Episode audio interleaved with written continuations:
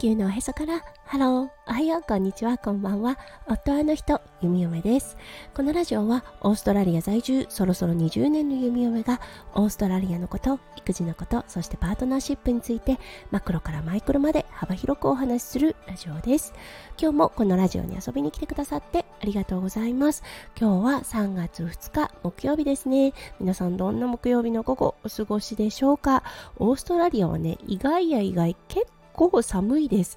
ちょっと春を迎えている日本からオーストラリアに戻ってきて、で、同じような服装を着ている自分に気がつきました。ということでね、結構肌寒い日を迎えているオーストラリアとなっています。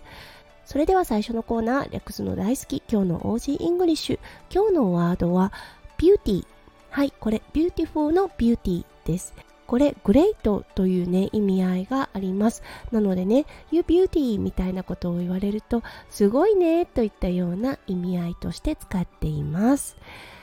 はい、それでは今日のテーマ。今日のテーマは、日本って本当に素晴らしいについてお話ししたいと思います。それでは今日も元気に弓嫁ラジオをスタートします。はい、日本ってね、本当に素晴らしいなって思ったことの一つに、公共交通機関でですねものすごく秩序が保たれているなということに気がつきました。オーストラリアもね最近少しなってきたのですが電車が止まってまず降りる人を降ろしてから乗り込む。これね日本では当たり前に行っていることだと思いますが海外の方たちはやはり驚きます、うん、というのはねやっぱり乗り込まなければいけないという気持ちが多いのでその気持ちが前に前に出てはい先にとね乗り込む国もあります。オーストラリアは本当に最近ですねまず下ろしてから乗り込むというようなそうあのパターンが出来上がってきましたが昔は決してそんなことはありませんでした。もちろんね人が少ないからというのもあります。なんとなく降りてなんとなく乗り込むっていうのがね人が少なかった分同時にできたということもありますが昔はねうんなかったようなイメージがあります。はいそしてね電車の中ですよね。まずね驚くのがゴミ一つ落ちていないことです。うん。オーストラリアは結構ねシートの下にコーラの缶であったり水のね空のボトルであったりとかあとは食べたねチョコレートのパッケージであったりとかが落ちていたりします。はいそれがね滞在中1回も見ませんでした。それくらい綺麗な電車の中。はいそしてね譲り合いの心というものがね本当にあるなと思いました。もちろんねオーストラリアもそう席を譲られること多いです。だけどねやっぱり日本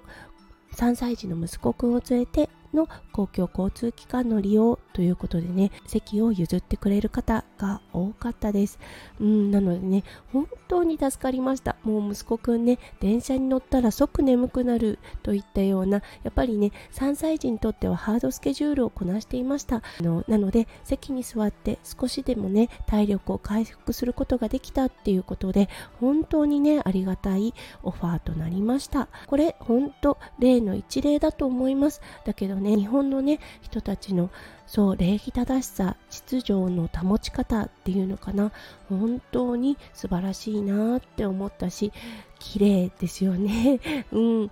あのオーストラリアではねよくグラフィティってあるんですね。よくね海外で見るあのスプレー缶で描かれている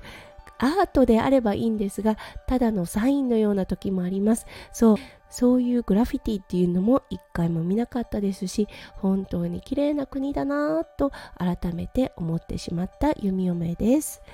はい。なかなか気がつくことってできないと思いますがそう海外に行ったら海外のね電車のちょっとね荒れた感じというものにびっくりする方も多いと思います。それくらい日本はやはり清潔だしとっても綺麗だなぁと思います。